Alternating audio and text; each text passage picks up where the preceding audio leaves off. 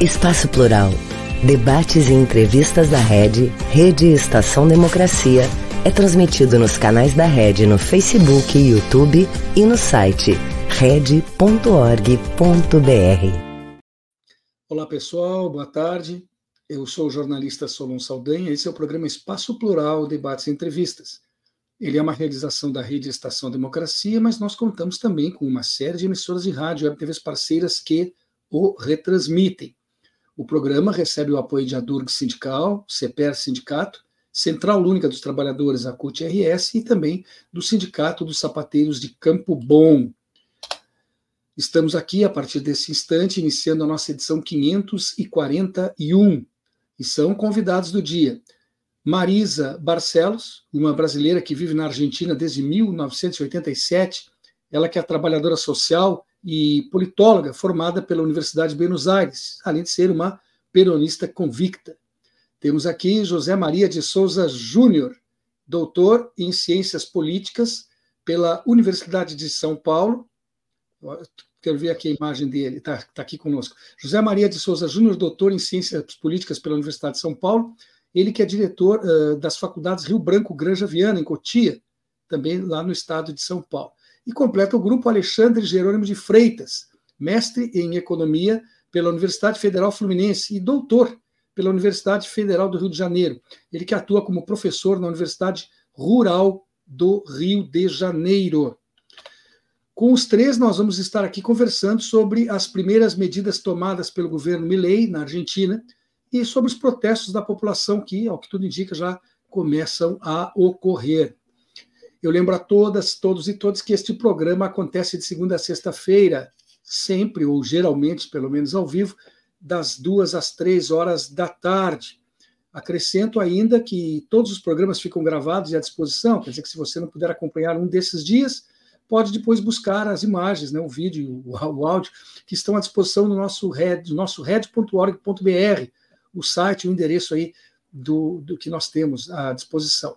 Nesse mesmo local você encontra os vídeos dos demais programas que compõem a grade da rede, além de artigos especialmente escritos e notícias que são atualizadas diariamente pela colega jornalista Gisele Agliardi.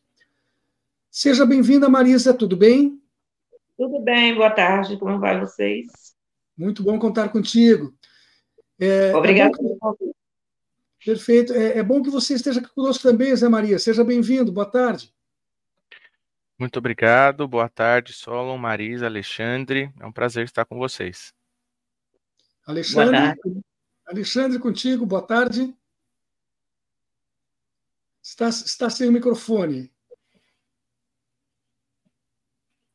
É verdade, não acontece, né?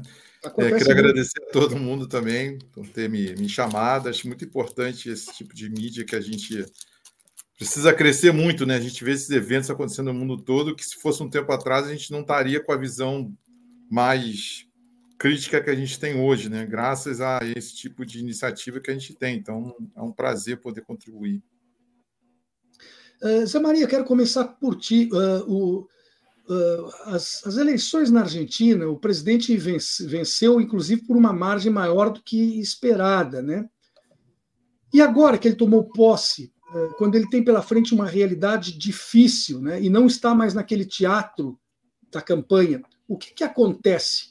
Eu gostaria que fizesse uma breve análise do ambiente político, não da questão econômica, mas como é que está e como é que se avizinha o ambiente político na Argentina do, com o novo presidente.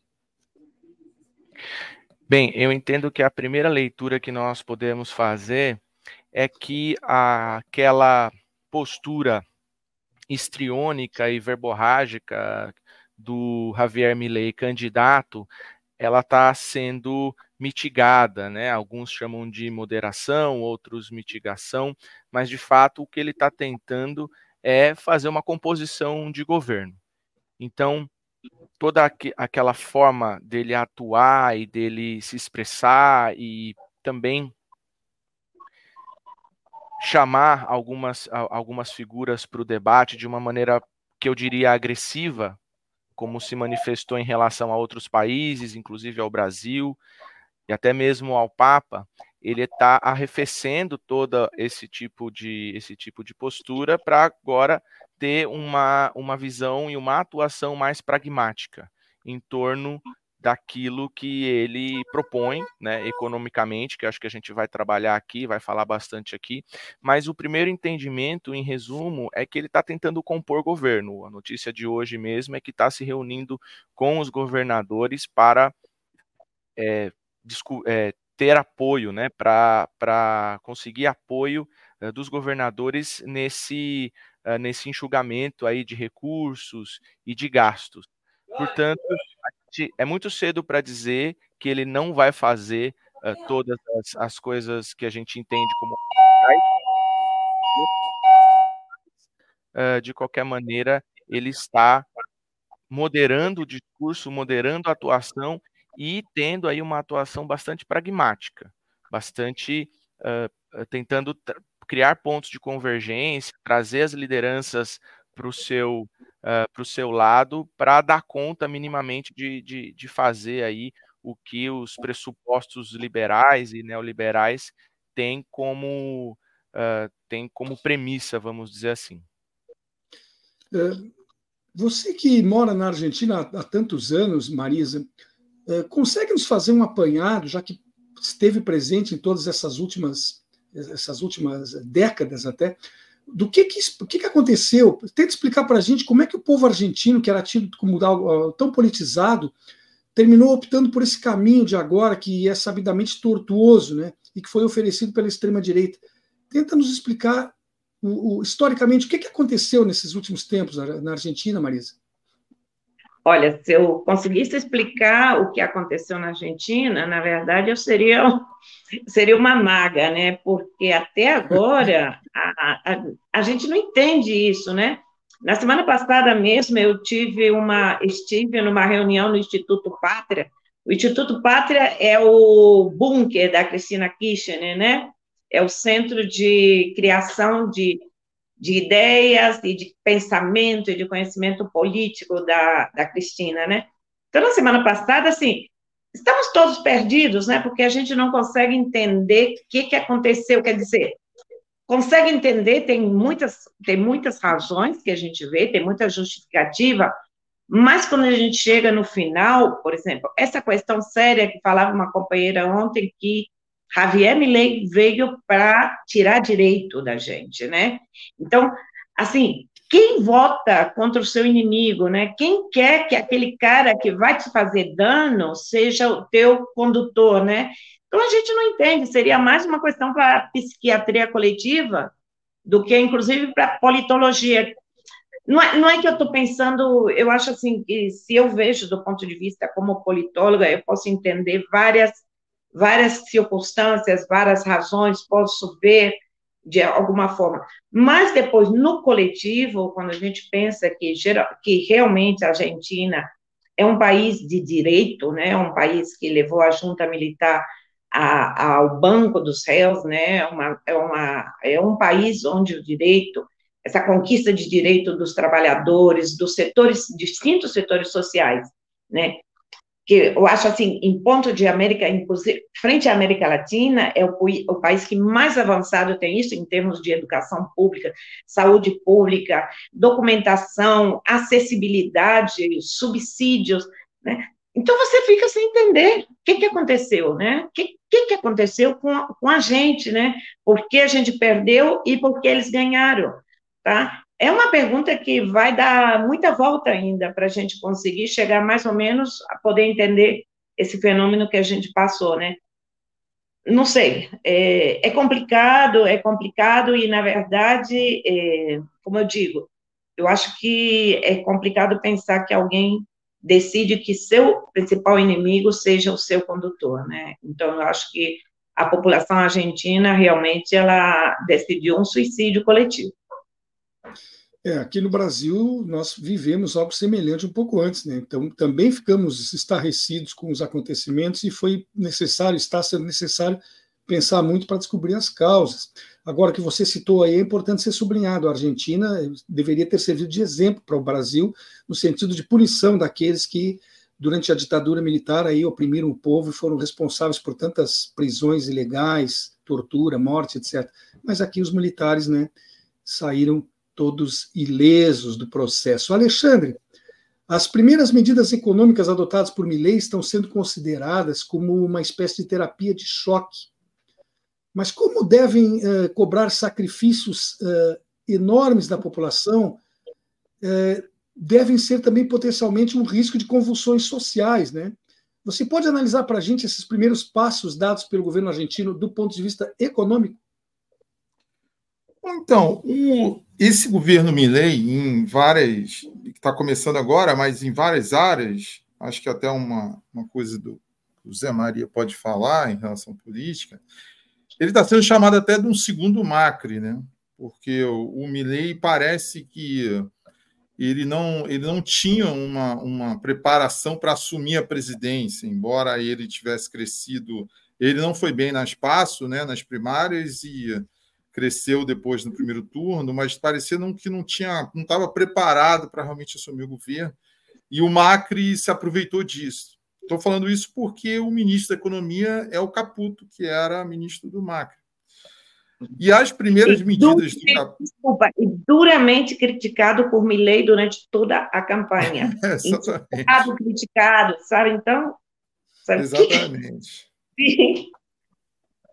Não, bem, bem posto, Marisa, que é exatamente isso. Não, e ele, aí o que, qual é o diagnóstico dele? É um diagnóstico bem tradicional da visão liberal da economia, neoliberal da economia. A culpa da inflação é o gasto do governo, então você tem que reduzir os gastos, a quantidade de, de isenção fiscal que existe de subsídio para energia, para o transporte na Argentina, isso distorce os preços de mercado, então por isso que a economia não vai bem, porque é o mercado que organiza melhor a economia, segundo essa visão adotada pelo Caputo. E com isso você tem que tirar o governo da economia e deixar a economia livre, porque, segundo essa visão, a coisa funcionaria melhor. Então, o diagnóstico que eles têm, na verdade, é um diagnóstico que já foi feito várias vezes e deu errado várias vezes. O que o Caputo parece estar fazendo agora, a impressão que dá, é que o Macri ele entra com essa ideia de fazer um ajuste fiscal e tal, e ele meio que no meio do primeiro governo dele tenta, digamos, ser mais gradualista na visão dos macristas, né? De não adotar reformas muito grandes por medo, por receio da questão política e social. E na avaliação deles, isso teria prejudicado o, o Macri se ele tivesse feito as reformas na velocidade que eles pretendiam, segundo essa visão, talvez ele tivesse tido resultados melhores. E parece que o Caputo entrou com essa ideia. Não, agora vamos fazer aquilo que a gente não fez no primeiro governo Macri. É essas reformas radicais, como você falou, tentar adotar medidas muito drásticas porque com isso ele acha que teria esse choque, como você está falando, e uhum. isso daria resultado na questão é, é, da inflação. Vou, não acho que não é, talvez se perguntar mais tarde eu falo sobre o diagnóstico sobre inflação, mas o impacto social, como você está falando, ele já é sentido, amigos meus argentinos já falam sobre isso, e foi um binômio, né? Que você tem a, a liberdade avança no mercado, mas politicamente ela avança reprimindo né, já de antemão as, as, as passeatas, as manifestações, né, já anunciando que vai fichar, como fosse uma polícia política mesmo, fichar organizações que estariam presentes numa, numa manifestação que teria sido convocada para quinta, para ser verdade, não sei se ela se manteve. Então, ele já, já espera essa revolta social e já botou a Burit, que era a Patrícia Burit, que era uma das candidatas do, a, na eleição, como ministro do interior, né, da segurança, para reprimir isso. Então, o plano econômico vai junto de uma repressão política grande. Vamos ver como, como que isso vai caminhar. Eu não sei, tenho receio, como você está falando, de haver muitas, muitas revoltas sociais por causa dessas medidas, que no final das contas, para terminar, não vai atacar a inflação do jeito que eu acho que ela deveria ser feita. Né? Seguido é traçado, eh, José Maria, um paralelo entre o que fez Bolsonaro no Brasil e o que pode vir a fazer o Milei na Argentina. Né? Entretanto, o presidente aqui do Brasil, na época, ele tinha maioria no Congresso. Né? o que não acontece com o argentino, a não ser que as negociações já estejam avançando e ele possa, uh, né, como foi posto até há pouco aí, possa, possa conseguir um apoio maior. E se essa diferença, se ele não conseguir o tal apoio, pode ser decisiva para uh, frear impulsos, impedir uma devastação uh, no país? Bem, é, a questão do, do apoio do Milley vai sim ser decisiva para o maior ou menor sucesso da implementação uh, dessas medidas. Preocupa bastante o que o Alexandre mencionou em relação, em relação à parte violenta desse, uh, desse processo, porque é um processo que vai uh, fazer a, o que a gente chama de deterioração dos indicadores sociais, e isso vai ter uma reação, principalmente num, num país é, é, politicamente articulado como a Argentina. Então, essa parte violenta preocupa bastante. Uh, um paralelo possível com a, a, assunção aí do presidente Jair Bolsonaro no Brasil é que, na minha leitura, o, o Bolsonaro ele continuou basicamente quando ele foi ele, é, é, assumiu a, a, posição de presidente, ele meio que continuou falando para os seus, ele ele na minha visão, ele continuou uma espécie de campanha eleitoral para o segundo, para a reeleição, né, para o próximo período eleitoral, até no discurso de posse dele, ele claramente Tivemos um travamento, não sei se é só comigo. O primeiro é, momento, ele. É, houve um pequeno travamento. Mas experimente continuar, por gentileza. As portas estão abertas. É, desculpa. Houve um pequeno travamento na tua fala, mas agora já retomamos ao que tudo indica. Perfeito, Pode continuar, por favor. Perfeito. Então, o Milley faz uma primeira, uma primeira intervenção ali no discurso de vitória, é, que ele fala assim: olha, o governo está de portas abertas, ele, ele é, para quem quiser fazer parte é muito bem-vindo e assim por diante. E no segundo momento, no discurso de posse, me parece que o discurso de posse era uh, aos presentes eram praticamente adeptos às ideias do Milley, não tinha uma, uma população tão grande quanto em outras, em outras assunções presidenciais é, ali no Congresso, e aí o Milley ele é um pouco mais uh, um pouco mais incisivo né, na, na, nessa parte aí uh, libertária, né, anarcocapitalista que ele, que ele se intitula. Então eu entendo que ele tem uma, uma, uma intenção de composição é, maior, talvez por não ter uh, maioria no Congresso, como você bem colocou, e pela questão da, do, do, processo de impeachment na Argentina não precisar derivar de um, de um crime de responsabilidade, por exemplo. Né? O impeachment na Argentina pode ser um processo de reprovação do Congresso da conduta presidencial. Então, essa é uma fragilidade, vamos dizer assim, do cargo presidencial importante. Então, a, a ideia dele compor, a ideia dele tentar aí a, a, aglutinar lideranças para tocar o projeto dele também tem a ver com isso. E acho que concordo com, com, com, o próprio Alexandre também, que é um governo macrista, é um governo do Macri, porque pra, particularmente me parece que o Milley não tinha quadros para compor esse governo. Ele, ele achava que ele e a irmã dele conseguiriam dar conta de, de governar o país uh, e não é assim que funciona. A, a, aparentemente, a gente vai, vai ver uma reedição do macrismo e Uh, para terminar, também uh, vejo, vejo com, com bastante destaque a própria contradição que ele se coloca quando ele faz esse movimento, porque no período eleitoral ele uh, desmerece bastante o que ele chama de casta política, né? Uma das frases de impacto dele era que se vaiam todos, né, todo, toda a classe política está dispensada, e ele chama aí a, o macrismo, a, uma das famílias mais ricas da Argentina, e um grupo político bastante conhecido, para compor governo com ele uh, nesse projeto. Essa contradição merece destaque, com certeza.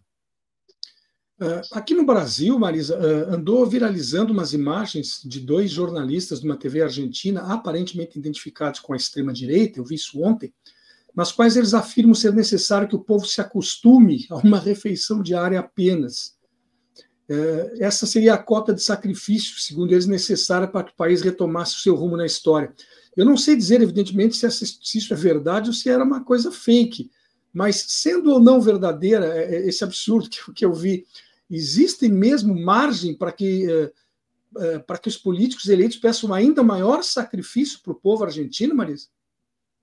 Olha, eu acho que amanhã vai ser o teste. Amanhã está é, convocada tá convocada uma mobilização enorme pelos setores sociais mais duros, tá? Porque a gente tem várias facetas do, dos movimentos sociais e o, os movimentos que convocam amanhã é, é, são os movimentos mais duros, tá?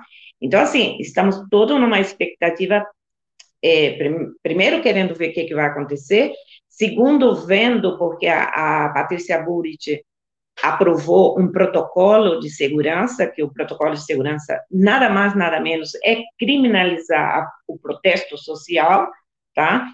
Inclusive, a gente tem um aplicativo aqui que é Minha Argentina, né, como tem no Brasil meu INSS e tal, a gente tem o Minha, minha Argentina, que, que resume toda a minha vida como cidadã argentina, então, ontem, todos os que temos esse aplicativo recebemos uma taxa dizendo se você cortar, se você se manifestar, você não vai cobrar.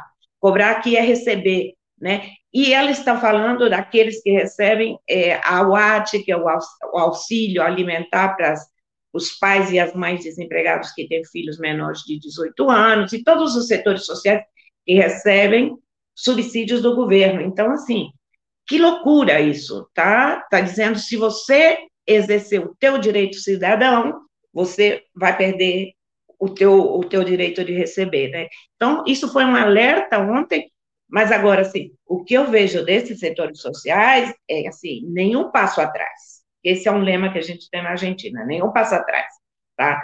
Estou vendo a organização, a forma de organizar, de chegar ao centro da capital, vão chegar à Praça do Congresso, aqui a cinco quadras, e agora quero ver como, como as forças vão se comportar frente a, ao movimento de amanhã, né? Então, assim, a gente está vivendo muitas expectativas. É um momento muito angustiante para a Argentina, sabe? Para a gente não sabe. Hoje eu fui no supermercado, vocês não têm ideia do que é o que subiu da semana passada para hoje. E depois o desaparecimento das mercadorias mais simples que a gente pode ter. Por exemplo, na Argentina, na semana passada, não tinha arroz nas prateleiras tá? Não tinha óleo. Tá? E a Argentina é produtora e exportadora, sabe? É uma loucura isso. Então, assim, a gente sabe também que o sistema político, que eu digo que é político-econômico da Argentina, é quem levou Javier Milei ao, à presidência, tá? Porque também é o sistema que derrubou a Raul Afonso, tá? É o grupo que criou a hiperinflação de, de 89, Tá? Então, a gente não tem novidade com relação a isso, sabe? A gente sabe como, como, como aparece essa pressão do, do sistema econômico produtivo, que ele, ele hoje em dia ele está muito centralizado, ele, tá, ele é mínimo no sentido de quantos são as famílias que dominam o sistema produtivo na Argentina, como eles pressionaram para que Javier Milei. Agora, quero saber até que, momento, que ponto que Javier Milei seja efetivo e produtivo também para esses grupos, tá? Isso também que aparece as dúvidas, porque a gente vê no sistema de comunicação hegemônico, que é Clarim, La Nación, principalmente esses dois meios, tá? E se algum que outro programa, algum que outro jornalista já mostra descontente, sabe? Porque a primeira, a primeira decisão de Milley é, por exemplo, aumentar o teto de imposto de renda. E a última coisa que fez Massa como ministro da Economia, ele reduziu esse teto, ele reduziu esse teto de imposto de renda, a, a, ou seja, a mais ou menos quem ganhava até 1.900 dólares, vamos fazer um, estou usando o, o blue, né, que é o azul, tá? Quem ganhava até 1.700 dólares não pagava imposto de renda, não pagava o que a gente chama imposto à ganância. E Javier Milei já desceu isso para o que seria 900 dólares. Ou seja, esses setores, que são os setores que votaram a Milley, tá? hoje já estão queixando, tá? já estão reclamando. Tá? Então, assim, é toda uma expectativa.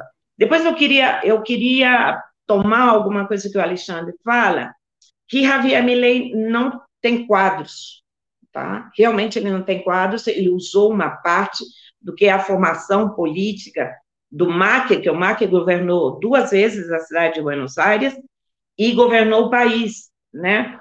E, além do mais, o Macri governou Boca Juniors, né? Então, ele fica com um pouco de, ele fica com um pouco desse, desses quadros de, formados do Macri, do macrismo, mas também está pedindo que os atuais, é, que a gente chama aqui de funcionários, eles permaneçam nos seus quadros, como ele pediu o presidente das aerolíneas, de aerolíneas argentina, que finalmente não ficou, sabe?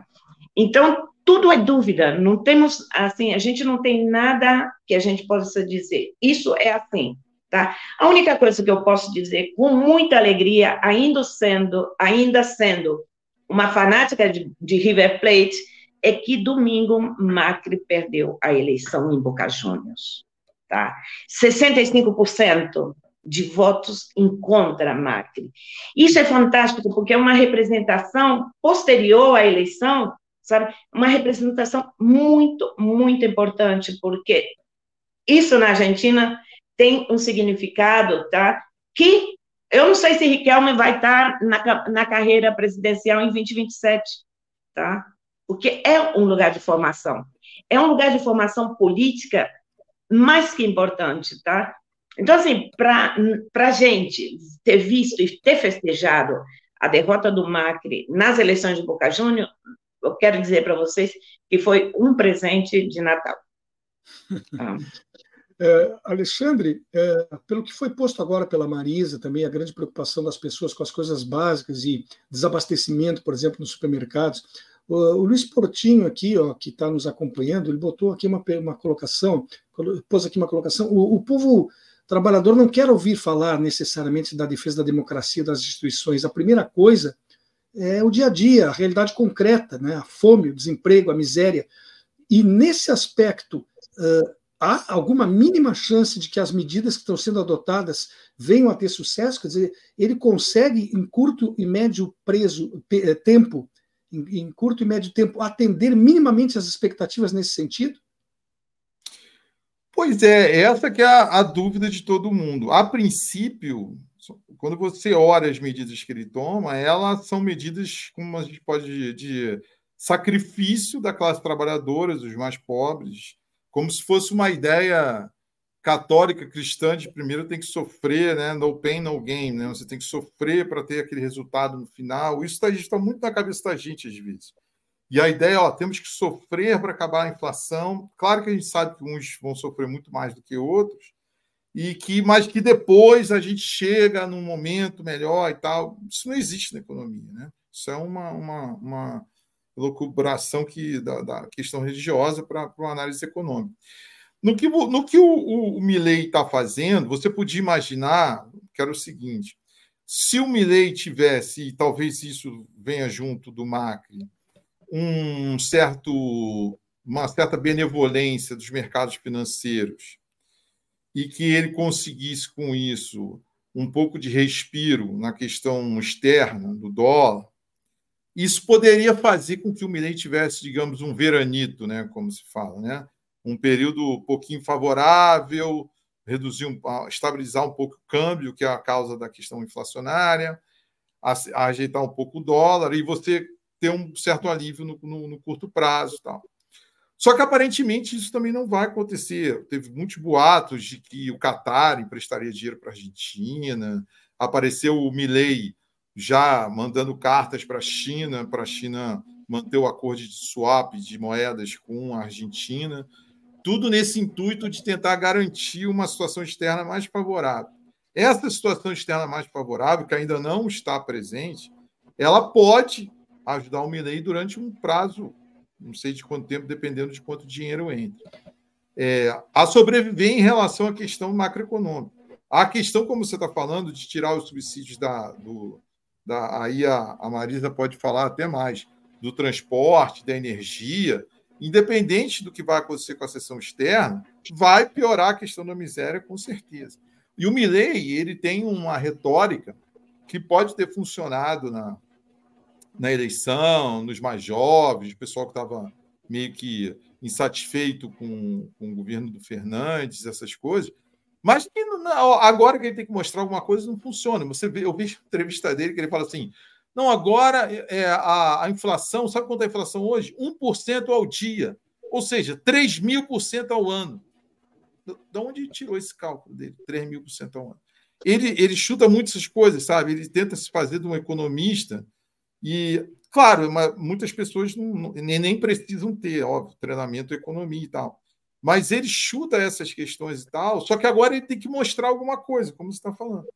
Para a classe trabalhadora, ele não vai mostrar nada, pelo contrário, é vai mostrar isso aí que a Marisa falou: ameaça que não vai pagar, ameaça à liberdade, os meios de imprensa, não só esse que você falou de comer um dia só, hoje saiu no já saiu no Clarim assim, seis destinos para o para que o argentino queira emigrar, assim, seis, seis, seis países que os argentinos poderiam ir. Há uma, há uma, uma, uma cultura, um momento cultural de tentar justificar e, de alguma forma, aliviar essas medidas do Minei a partir dessas ideias de temos que fazer um sacrifício, comer uma vez por dia, não tem nada demais, ó, não está bom na Argentina, mas você pode ir para outro país, tal. Tudo para tentar mascarar um pouco uma situação que, como a Marisa falou, é muito incerta. A única, a única questão é que, assim, ele só teria condições de ter um período mais favorável na economia em relação à inflação, se ele tivesse algum apoio externo que permitisse a entrada de alguns dólares a mais, óbvio, alguns dólares a mais por grande linguagem, né? alguns bilhões de dólares aí, para ele poder utilizar para tentar parar um pouco a especulação. Isso que a Marisa falou dos alimentos é pura especulação. Os caras estão. Ninguém sabe como é que tá, então o cara está esperando para ver o que ele puder segurar antes de botar no mercado, é melhor. Isso desde o arroz até os papéis financeiros, é tudo. Nesse momento de incerteza, todo mundo está esperando. E o que o Caputo falou na, na declaração dele e tal, foi, é, é, acho que alimentou muito isso, porque a ideia de tentar fazer um ajuste fiscal, que isso resolveria todos os problemas, mas que ao mesmo tempo você retiraria subsídios, teria um período, digamos, mais duro de reformas para até chegar finalmente a chegada de uma bonança, eu acho que piorou mais esse período incerto, sabe? Então, acho que a Argentina, aparentemente, o, o, o Milley não sabe muito o que fazer, está tá improvisando muito na economia e o Caputo também não tem muito o que o outro governo fez também. Bom, nós estamos aproximadamente sobre a metade do tempo do programa, então eu peço a vocês uma paciência de um minutinho. Temos aí um intervalo e já estaremos de volta. Um país sem serviço público, sem concurso público, dependendo de nomeações políticas. Já imaginou? É o que pode acontecer com a aprovação da reforma administrativa. A Durga Sindical, em defesa dos professores e da educação pública e de qualidade. Esse governo é cruel. Olha o que, que, fizeram comigo. Eu ganhava muito mais em 2014 do que recebo hoje em dia. É assustador. Eles querem acabar com a gente. Tu viu o IP? Estamos pagando a conta mais uma vez. E isso é consequência de nove anos sem reajuste nos salários. Só tem um jeito: o povo entender o valor da educação e irmos à luta pelo reajuste dos nossos salários. CPERS. Reajuste já! Voltamos com o programa Espaço Plural, Debates e Entrevistas. Ele é uma realização da Rede Estação Democracia e nós contamos também com uma série de emissoras de rádio e TVs parceiras que o retransmitem. Seguimos aqui no programa de hoje com as presenças de Marisa Barcelos, ela que é uma brasileira que vive na Argentina desde 1987, trabalhadora social e politóloga formada pela Universidade de Buenos Aires, além de ser uma peronista convicta torcedora do River, pelo que revelou há pouco. José Maria de Souza Júnior, doutor em Ciências Políticas pela Universidade de São Paulo, ele que é o diretor das faculdades Rio Branco, Granja Viana, em Cotia, também lá no estado de São Paulo. Alexandre Jerônimo de Freitas completa o grupo, ele é mestre em Economia pela Universidade Federal Fluminense, doutor pela Universidade Federal do Rio de Janeiro e atua como professor na Universidade Rural, também do Rio de Janeiro. Estamos com os três aqui conversando a respeito das primeiras medidas tomadas pelo governo Milei na Argentina e os protestos da população que parece que começam a ocorrer e também tentando estabelecer alguma perspectiva futura sobre o que pode acontecer no país vizinho. Relembro que esse programa recebe o apoio de Adurg Sindical, CEPER Sindicato, Central Única dos Trabalhadores, a CUT-RS, e também do Sindicato de Sapateiros de Campo Bom. José Maria, a, a constrangedora presença de apenas oito chefes de Estado na posse de Milley, sendo que nenhum deles, daqueles que realmente seriam relevantes no mundo ocidental, pelo menos, eh, até que ponto foi eh, complicado e desagradável para ele e seus seguidores, ou não faz a menor diferença, considerando-se o perfil da figura? Você me ouve?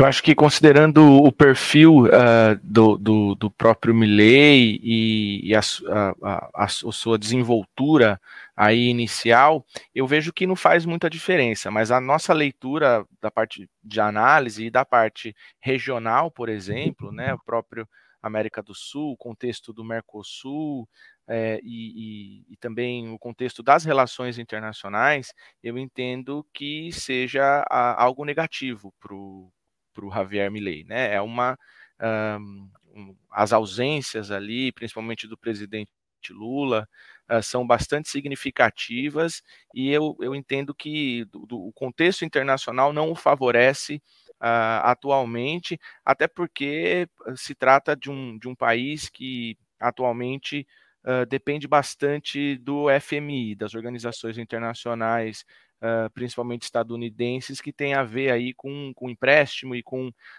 uh, e com injeção de dólares, como o professor Alexandre falou também, que uma, uma, uma um envio, né, uma injeção eh, cambial aí no país poderia ser poderia ser positiva para ele ter um pequeno tempo aí de, de bonança com, com os atores econômicos, mas a gente vê que isso, isso não, não vai acontecer ou pelo menos as perspectivas disso acontecer, são bem uh, pequenas. Né? Uma das coisas que eu gostaria de pontuar é que nesse, uh, nesse bojo de redução de gastos públicos, de redução de máquina pública, é, como, como o professor Alexandre também falou, a, a, o pressuposto do liberalismo, né, as ideias liberais e neoliberais quiserem, elas têm aí essa premissa de que os atores de mercado vão resolver os problemas da maior parte da sociedade. A saída dos problemas seria o mercado. E a gente percebe o, o Javier Milei caminhando nesse, nesse caminho, né, trilhando esse caminho do ponto de vista do governo. Mas e do ponto de vista do mercado? Né? Acho que a pergunta que fica para o futuro é como é que essa articulação com os atores de mercado está sendo feita. Porque ele promete acabar com cargos públicos, por exemplo, acabar com, é, com parte do funcionalismo público. A gente pode até discutir a parte supérflua ou a parte necessária que ele vai acabar ou não, eu não sei se essa análise vai ser feita, e a gente também não sabe qual é, digamos assim, na economia dessa, desse corte de gastos, vamos dizer assim. E também não sabemos qual é o impacto desse, desse corte de vagas na prestação do, do serviço público e na, na própria administração pública. Mas, de é... fato, se o pressuposto do, do, dos atores de mercado, qual é a articulação dos atores de mercado? Como é que o setor privado está se, se organizando para é, é, gerar emprego e renda, que é o que, na, no final das contas, importa, principalmente para o trabalhador. Né? Então, é, é, o professor Alexandre também já deu uma, uma dica sobre isso. Os atores de mercado estão fazendo especulação. Né? Eles estão ganhando dinheiro ou ou deixando de gastar, vamos dizer assim, especulando, inclusive com itens básicos nas prateleiras do supermercado. Como que esse arranjo vai ser? Se o mercado é a solução, como que os atores políticos vão combinar essa articulação ou essa solução, melhor dizendo, com esse mercado? Então, é, é, é mais uh, um indício para mim de que é uma, uma uma solução que está sendo eh, proposta, uma solução antiga, né, velha, uma solução simplista para um problema complexo é, da sociedade argentina e que me parece que se, me parece que piora muito as coisas ao invés de melhorar. Né? É engraçado que o, o argumento liberal é sempre quando, a, quando, quando o liberalismo não dá certo, o argumento é sempre vocês não. Se mais uma vez é, é, fazendo mais do mesmo e o argumento fica sendo é, é aquele, aquele outro e, e, nunca se resolve o problema, né? É uma situação estrutural aí uh, que, que atravessa algumas gerações uh, em países desenvolvidos como um todo, mas em especial no caso da Argentina agora. Como, como estão estruturados os movimentos sociais na Argentina nesse momento, Marisa? Uh, um país que já mostrou ao mundo, por exemplo, as mães da Praça de Maio, tem hoje em dia uma resistência minimamente organizada? Tem, tem. Tem uma resistência organizada, tá? Inclusive, é, bem, é, amanhã, amanhã a gente vai ter uma prova de, dessa resistência organizada. Eu estive escutando os grandes referentes dos distintos movimentos sociais. Agora, vamos ver se, se, esses, se esses movimentos eles vão, eles vão se unir amanhã, porque também dentro desses movimentos sociais a gente tem aqueles de orientação pura é, peronista, a gente tem a, o que antigamente a gente diria como movimentos trotskistas, não? Os movimentos mais mais duros em sentido que, por exemplo, esse, esse grande grupo da esquerda que chamou a votar, a não votar, a votar em branco, a votar nulo, sabe, que não se aliou com a proposta de Sérgio Massa presidente, né? Então, vamos ver como, como esses setores é, vão se comportar amanhã, tá? E como, como eles vão é, ser recebidos também. E a outra expectativa que a gente tem é a do movimento sindical, tá? Ver como o movimento sindical, porque na Argentina todo mundo diz que vai cortar gasto, que vai tirar, vai tirar trabalhador, que vai fazer isso e acontecer. Agora, se os sindicatos negociarem, tá? Que no caso do governo Macri, infelizmente, o movimento, o grande movimento e setor sindical negociou com o Macri, tá? Assim como negociou com a era com a era do Menem, tá? Assim que eles foram aliados e entraram no negócio, tá? E quando entra nesse negócio, tá? É, é complicado porque eu quero ver se eles vão se eles vão negociar com o Milley, tá? Então estamos esperando ver como porque o setor sindical aqui, se eles quiserem, eles, eles realmente eles param, para o país não voa uma mosca, tá? Porque já fizeram assim no governo do Afonso, tá? E se eles quiserem, eles depois de amanhã eles botam um milhão de pessoas nas ruas de Buenos Aires, porque tem capacidade é, de chamar e de ser respondido, tá? Então essa também é outra expectativa. Porque, deixa eu explicar um pouco para vocês. O sindicalismo na Argentina eu chamo de carratica, seria a pequena caixa. Você sabe que a prestação de saúde, a, a, a, primeira prestação de saúde, o primeiro serviço de saúde da Argentina é o serviço público. O segundo são as obras sociais, que aquela, as obras sociais nossas são, elas ainda estão antes das caixas de pensões no Brasil, tá? Tem a, a, a obra social dos trabalhadores da construção civil, dos, dos professores universitários, dos bancários, a gente está todos divididos, nós estamos todos divididos em obra social. Dessas obras sociais, quem administra a assistência? Os sindicatos. Cada sindicato administra um hospital, uma clínica, um conjunto de laboratórios, um conjunto de prestações de serviços enormes, tá? A, e o que se negocia com o governo, por exemplo, a Cristina, em um momento, falou de, da criação, por exemplo, do SUS na Argentina, sabe, de ver como a unificação do serviço, sabe? E não, não funciona porque essa é a característica do sindicato. É o funcionamento do sindicalismo. Tá? Então, vamos ver se o, o Javier. Está muito cedo para a gente pensar, tem uma semana. Quero ver se o Javier vai poder pisar nesse freio, porque o Macri não pôde. Não pôde. O Macri não conseguiu nem na cidade de Buenos Aires, que a gente tinha, eu era funcionária na época, empregada do governo, tá? a gente tem uma, tem uma obra social enorme, tá? com uma prestação para mais de 200 mil pessoas, imagina, que é toda todo o serviço público da cidade de Buenos Aires, incluindo educação, saúde, eh, desenvolvimento social, tá, tudo, urbanismo, tudo isso, tá?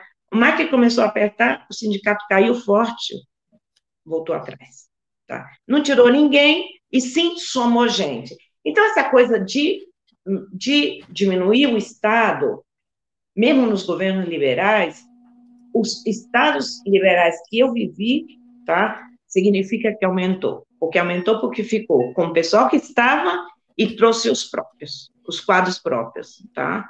Então, é, é, tudo muito recente. É como eu insisto nisso do muito recente, porque tem muita coisa para negociar, tem muita coisa para ver, e a gente tem Natal na segunda-feira e tem Ano Novo na, na outra segunda-feira. E depois tem também uma tradição argentina de longa, longa data, essa vai desde a instalação forte do peronismo, é que janeiro na Argentina não voa uma mosca. Vai todo mundo de férias. Não importa se vai para a esquina, se vai para o terraço, se vai. As férias aqui são muito sagradas. Então, janeiro é um mês morto. Como, você pensa no carnaval assim longo, de 31 dias? É janeiro na Argentina. Então, o que, que vai acontecer nesse período? Os negociadores, os interlocutores políticos, eles vão permanecer, vão estar ou vão de férias, tá? O governo tira férias, o governo fica. Tá? São perguntas, tá? Eu estou no momento, assim, de fazer perguntas e estar tá escutando e esperando. Uh, Alexandre, daquelas promessas primeiras e polêmicas do Milley, né, de dolarizar totalmente a economia argentina, de acabar com o Banco Central do país, de privatizar totalmente a educação e a saúde, o que, que ele está tentando, ou pode tentar, uh, de fato, implementar, e o que, que nunca passou de bravata? Dá para a gente já passar uma peneira aí e eliminar algumas, alguns desses delírios da, da, da realidade? É, ele é um cara de bravatas mesmo. Então, como você falou, é preciso fazer uma peneira. Não sei se já podemos fazer isso. Acho que a questão da saúde e da educação. Acho que a Marisa, que está aí, pode até explicar melhor depois para a gente, se tiver tempo, sobre a questão social e como vai haver uma resistência a isso. Na questão da dolarização do Banco Central, é, primeiro, assim, uma esclarecimento, o Banco Central, o Milley, assim, tem toda aquela história, né, que ele foi funcionário do Banco Central e teria alguma, enfim, alguma coisa, um trauma dele, sei lá. Mas o Banco Central, ele não é apenas um, um, órgão que cuida da, da questão da taxa de câmbio, da moeda para lá e para cá. O Banco Central cuida do sistema financeiro como um todo.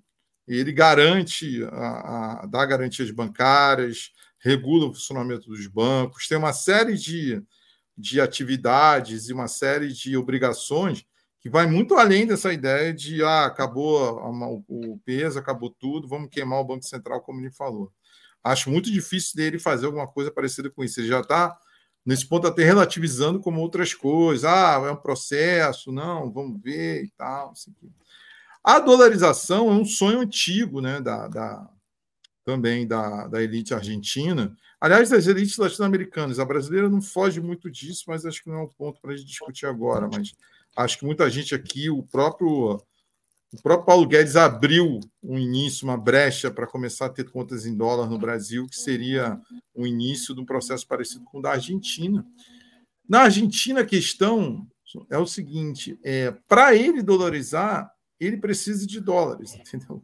Ele não pode simplesmente agora chegar assim, vamos dolarizar, e amanhã, pronto, acabou. Não, ele precisa que o Banco Central tenha um nível de reservas suficiente porque cada centavo que ele gastar agora do, do governo dele vai ter que ser em dólar, se ele está querendo dolarizar. Então, todo o orçamento da, do, do, Estado vai ser dolarizado. Então, para ele poder fazer qualquer coisa, ele vai ter que ter algumas reservas para iniciar o processo, digamos assim. E se você consegue juntar essas reservas, você não precisa dolarizar, essa é a questão. Se a Argentina consegue juntar um nível de reservas é, vou dizer uns 10 bilhões, não sei, não vou dar número porque é difícil fazer, mas um nível de reservas suficiente, você consegue estabilizar o câmbio, o que seria o início de um processo de estabilização monetária. e aí tentar reduzir a inflação e tal, e aí a própria dolarização se tornaria uma coisa é, desnecessária. Então é um paradoxo, né? O dólar que ele precisa para dolarizar a economia é o dólar que ele precisa para estabilizar, que aí não precisaria mais dolarizar. Então acho difícil também. Ele anunciou na campanha, já falou que agora são, são 18 meses para o processo de dolarização. Tem um, um um economista ligado a ele, que é o Ocampo, que tem escrito muito sobre essa questão da dolarização.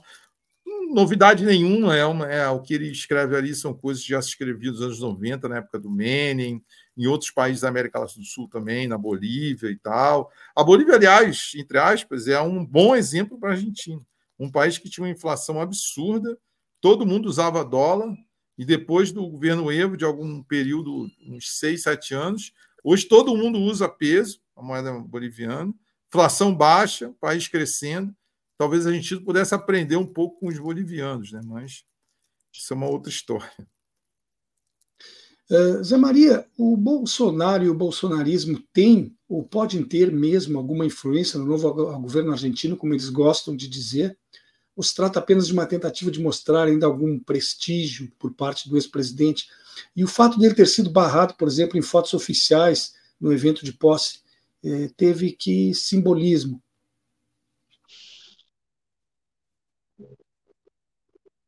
Você me ouve, Zé Maria? Acho que nós estamos com um pequeno delay, mas vamos lá. O, o, o fato dele ter sido. Desculpa. Estamos agora?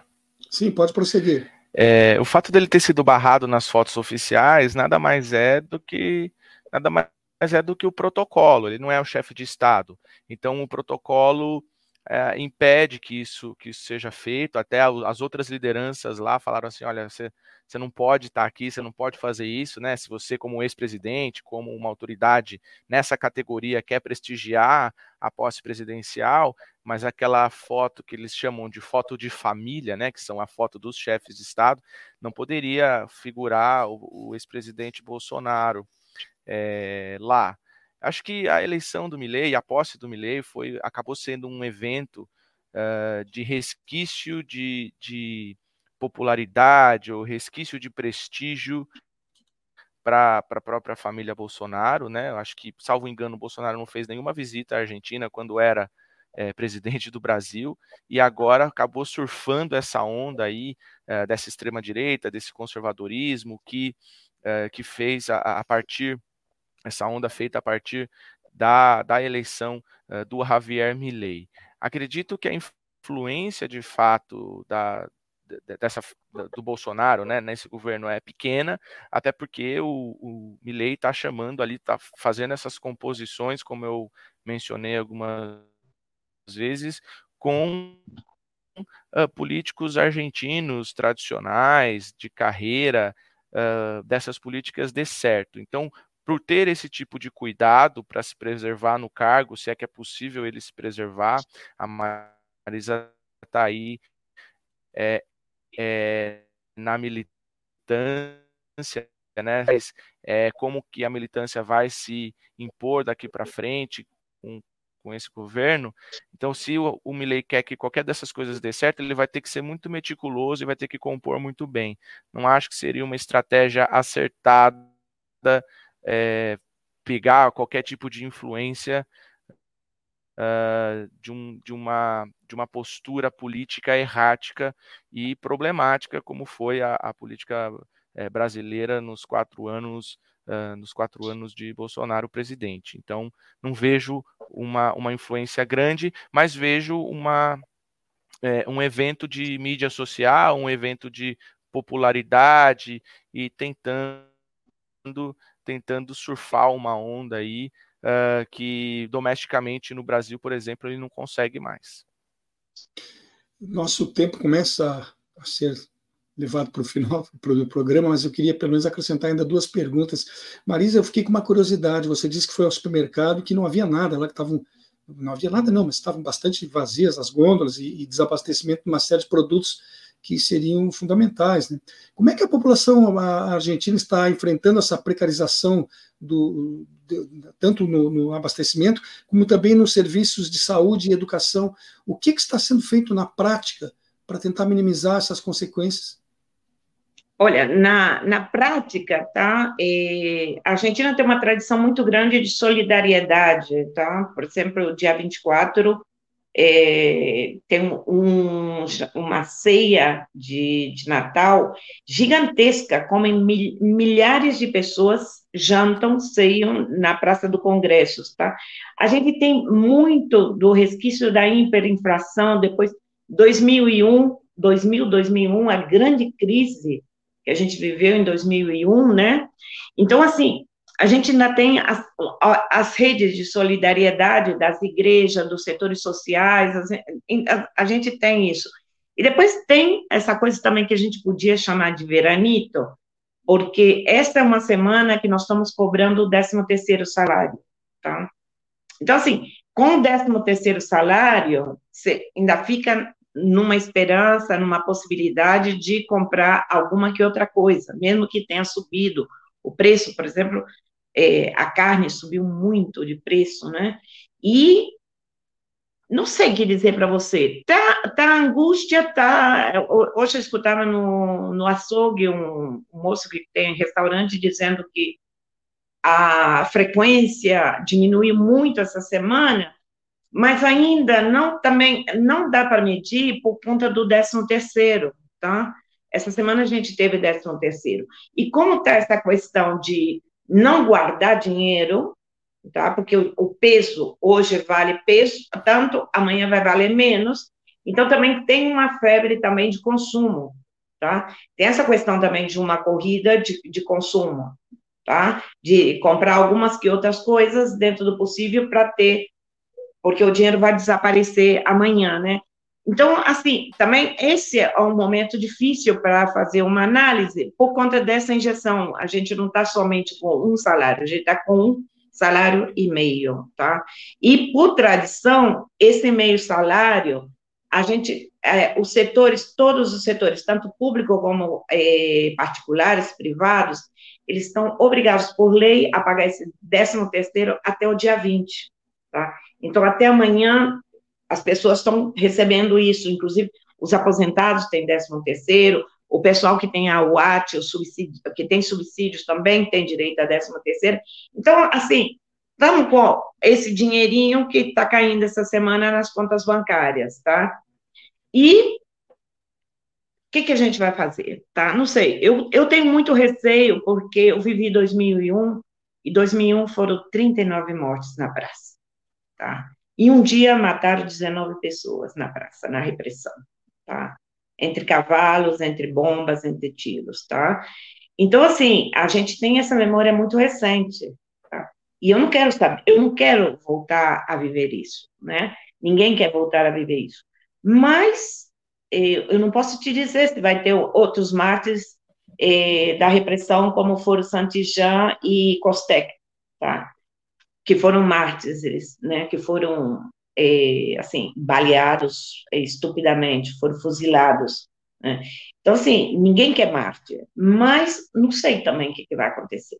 Até que ponto esse sacrifício que você diz do pensamento judio cristão, né, você se sacrifica para ganhar o reino do céu, ou seja, eu me sacrifico, me sacrifico não comendo hoje, mas que a inflação mês que vem vai estar menor. Eu não, eu não sei se isso vai funcionar. Eu acredito que não vai funcionar, porque eu, eu já vi que não funcionou, tá? E depois pensando algumas coisas já terminando. A, a política na Argentina, ela se faz, ela se re, realiza em duas, dois lugares básicos. Um é em terreno e outro é nas ruas, tá? O argentino ele vai para as ruas, tá? Eu, ele vai para a rua. Agora quero ver como que ele vai ir para a rua amanhã e como vai ser hora em diante. O nosso tempo está tá se indo, mas eu não queria encerrar sem ouvir o, o, Alexandre num detalhe, que aliás foi pedido também ainda agora por uma ouvinte nossa aqui, a Regina, depois eu vou voltar ali. Mas a, a como é que fica a situação? Uh, o quanto você acha que impacta na indústria brasileira, por exemplo, que comercializa tanto com, com a Argentina, a, a, situação atual lá? Isso pode refletir no Brasil de algum modo significativo aí nos próximos meses? Não, a, é, a Argentina é um, é um, parceiro importante comercial brasileiro, não é o maior, né? A gente tem a China, principalmente, e alguns países asiáticos cresceram muito nesses últimos tempos. Mas é óbvio que a gente tem, principalmente a indústria automobilística está muito presente na, na, Argentina e tem uma relação muito próxima com a brasileira. E nós tínhamos um comércio até mais qualificado com a Argentina, né, da América do Sul, que se qualificado no sentido que se a gente exporta grãos e produtos agrários primários para a China e outros países, para a Argentina e outros países da América do Sul, a gente exportava produtos manufaturados, então eram produtos de maior valor agregado. Então, claro que uma crise desse tamanho aí, como a, a Marisa está temendo que possa acontecer, e eu também temo, porque eu acho que é uma crise inevitável, eu acredito, com essa política, essa postura do Milley e do, da economia em geral. O Brasil vai sentir, vai sofrer também, é um, um baque. O Milley tinha, estava tendo umas, primeiramente, essas bravatas, como você mencionou no início, Saldanha, da questão da, do Mercosul, que é acabar com o Mercosul, que é fazer isso e aquilo e tal. Isso, óbvio, que seria gravíssimo. O Mercosul não é perfeito, mas pelo menos é uma forma que a gente tem de se unir aqui os países para poder fazer negociações melhores, a gente conseguir efetuar negociações melhores lá fora, melhor todo mundo aqui junto do que cada um fazendo separado. Parece que ele já recuou nisso, entendeu? Mas o impacto de uma recessão grave na Argentina é, sem dúvida respinga na gente. Não é o mesmo, não é da mesma dimensão como, por exemplo, foi a nossa recessão para eles, né? Nós temos, nós somos muito mais importantes para eles comercialmente do que eles são para a gente. Mas não deixa de ser importante, lógico. E a Argentina, sim, no Brasil em geral, a gente tem, talvez por essa besteira de rivalidade do futebol, a gente tem uma dimensão, a gente não tem uma a, a, é, noção da dimensão que a Argentina é para o resto da América Latina, para o resto da América do Sul.